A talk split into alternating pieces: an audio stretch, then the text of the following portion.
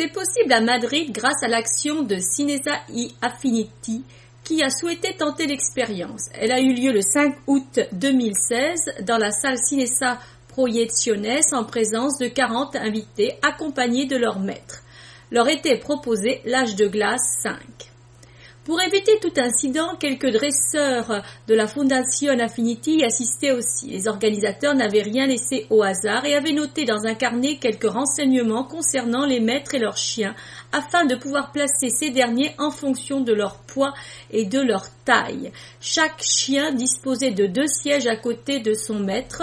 Popcorn et boissons avaient été prévus, mais sous la forme de friandises et de distributeurs d'eau adéquates.